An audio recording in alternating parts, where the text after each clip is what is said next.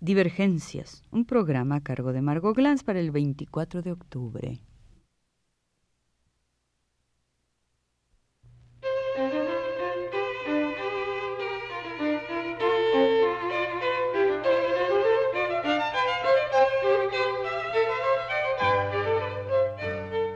Divergencias. Programa a cargo de Margot Glantz.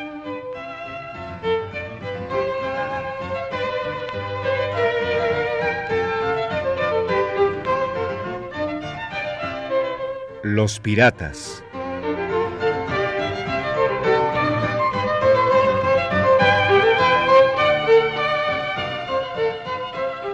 Habíamos dejado a Alonso Ramírez amarrado al árbol mayor de la nave pirata, recibiendo los duros latigazos del destierro y de los enemigos. Ahora podemos desamarrarlo y devolverlo maltrecho a la bodega para ser torturado después con la idea de una próxima muerte. No satisfechos los piratas con lo que yo había dicho, repreguntando con cariño a mi contramaestre, de quien por indio jamás se podía prometer cosa que buena fuese, supieron de él haber población y presidio en la isla de Caponís, que yo había afirmado ser despoblada. Esta información nos informa a nosotros también. Alonso repite los viejos slogans. Quizás son más viejos ahora. Los indios, raza inferior, siempre mienten, son indignos de confianza. Pero también son indignos los ingleses y cualquier tipo de protestantes, y los malayos, y los japoneses, y los filipinos. El contramaestre lo era. La mentira de Alonso, enfrentada a la verdad del indio, le provoca a nuestro héroe otro acercamiento a la última morada. Jamás me recelé de la muerte con mayor susto que en ese instante, pero conmutáronla en tantas patadas y pescozones que descargaron en mí, que me dejaron incapaz de movimiento por muchos días. Alonso se contenta durante esos mismos días de espiar los movimientos de los piratas y relatárnoslos en resumen, pero ese resumen no impide que veamos con unas cuantas palabras todas las problemáticas de un español metropolitano que habla con la voz de un carpintero, pero que en realidad es cartógrafo del rey. Armadas las piraguas con suficientes hombres, fueron a tierra y hallaron los esperaban los moradores de ella sin repugnancia. Esta expresión indica que los esperaban sin temor. Propusiéronles que no querían más que proveerse allí de lo necesario, dándoles lado a sus navíos y rescatarles también fruta de la tierra por lo que les faltaba.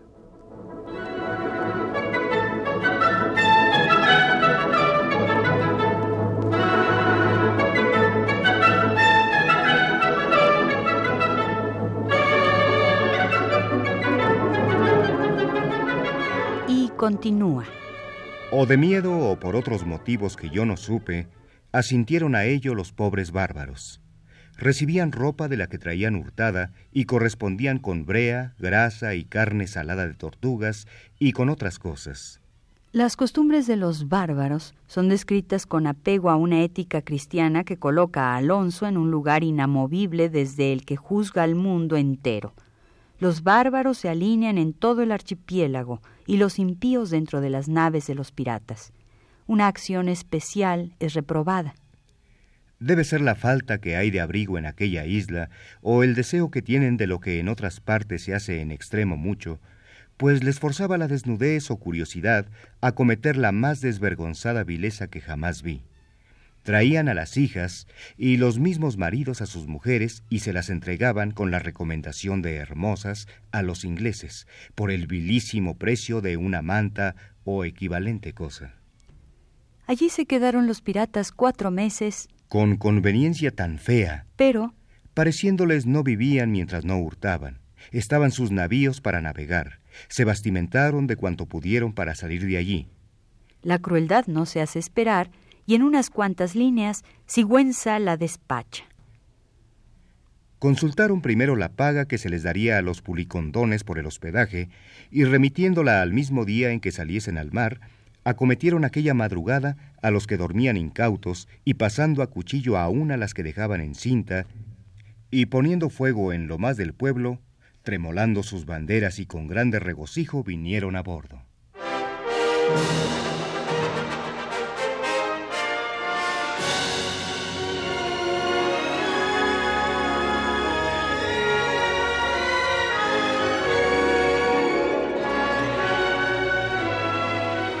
Cuán lejos estamos de la visión folletinesca y romántica que se popularizaría más tarde. Qué diferencia entre estos forajidos y el corsario negro, enamorado y noble. La nefanda crueldad que acaba con los hospitalarios pulicondones, que en su propio nombre llevan la destrucción, deja anonadado a nuestro héroe que espera a cada instante que lo priven de la vida, pero aún no es tiempo, los piratas necesitan cada uno de los cuerpos esclavos que han capturado para que se ocupen de la nave. Solo se contentan con la tortura que van matizando sabiamente. Tampoco es nueva esta práctica sádica condimentada con el canibalismo que añade un dato más a la nefanda impiedad en que viven los malvados piratas, enemigos número uno de los españoles y de su tipo de colonialismo. Es bueno decir que, de alguna manera, el asombro y el espanto de Alonso Ramírez y de su cronista son lógicos. Oigamos de su propia boca o de la de su doble el acontecimiento. Entre los despojos con que vinieron del pueblo y fueron cuanto por sus mujeres y bastimentos les habían dado, estaba un brazo humano de los que perecieron en el incendio.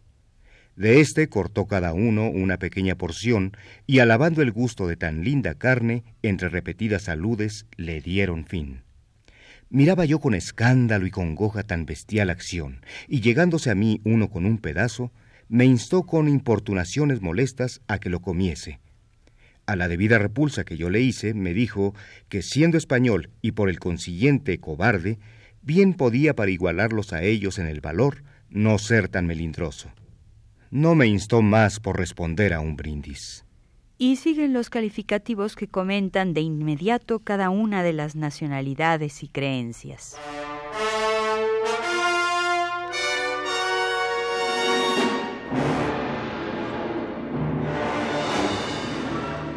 Los piratas siguen haciendo de las suyas y no se conforman con despojar a los habitantes de la región, sino que los despojan con lujo de detalles, agregando siempre una nota especial a cada uno de los relatos, siempre bastante breves, aunque llenen casi todos uno de los capítulos del libro, debido a que no son propiamente los infortunios de Alonso, aunque lo prevengan de lo que le espera y también al lector. Apresar barcos no basta, despojarlos tampoco. Es necesario quitarles timón y velas y lanzarlos al garete con todo y tripulantes uno de los primeros verdaderos infortunios de nuestros héroes empiezan a contarse en una isla donde los desembarcan. Con la seguridad de que no tenía yo ni los míos por dónde huir, nos sacaron de las embarcaciones para colchar un cable. Era la materia de que se hizo Pejuco Verde, y quedamos casi sin uso de las manos por muchos días por acabarlo en pocos. Nótese la maestría del cartógrafo virreinal, con dos frases se sintetiza la acción que queda nítida ante nuestros ojos y las manos desolladas de los pobres esclavos.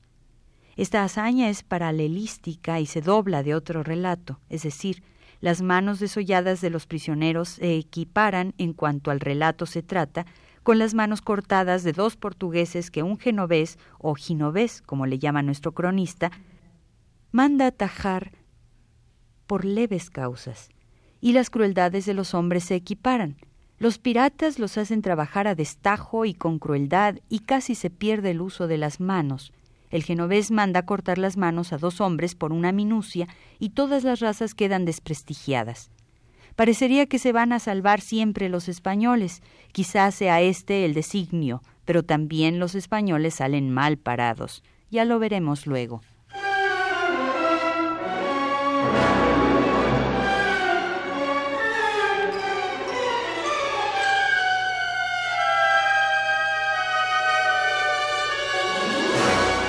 El genovés es acusado y el rey de Portugal lo combina con enviados.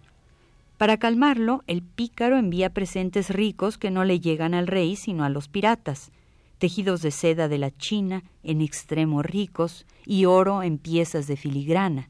Vide y toqué con mis manos una como torre o castillo de vara de alto de puro oro sembrada de diamantes, el que subraya es Sigüenza, y otras preciosas piedras, y aunque no de tanto valor, le igualaban en lo curioso muchas alhajas de plata, cantidad de canfora, alcanfor, almizcle, ámbar, sin el resto de lo que para comerciar y vender en aquel reino había en la embarcación. Apresan los tesoros y queman las naves y dejan a los portugueses y a los nativos en una isla sin gente y se dirigen a una isla de malayos. Cuya vestimenta no pasa de la cintura y cuyas armas son crises.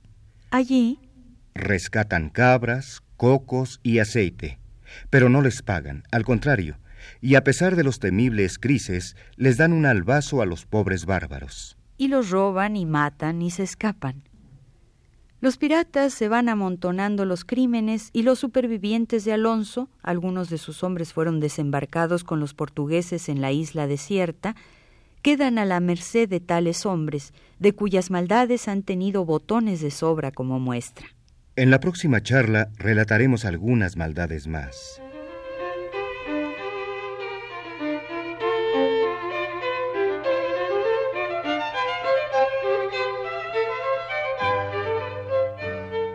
Divergencias. Programa a cargo de Margot Glantz.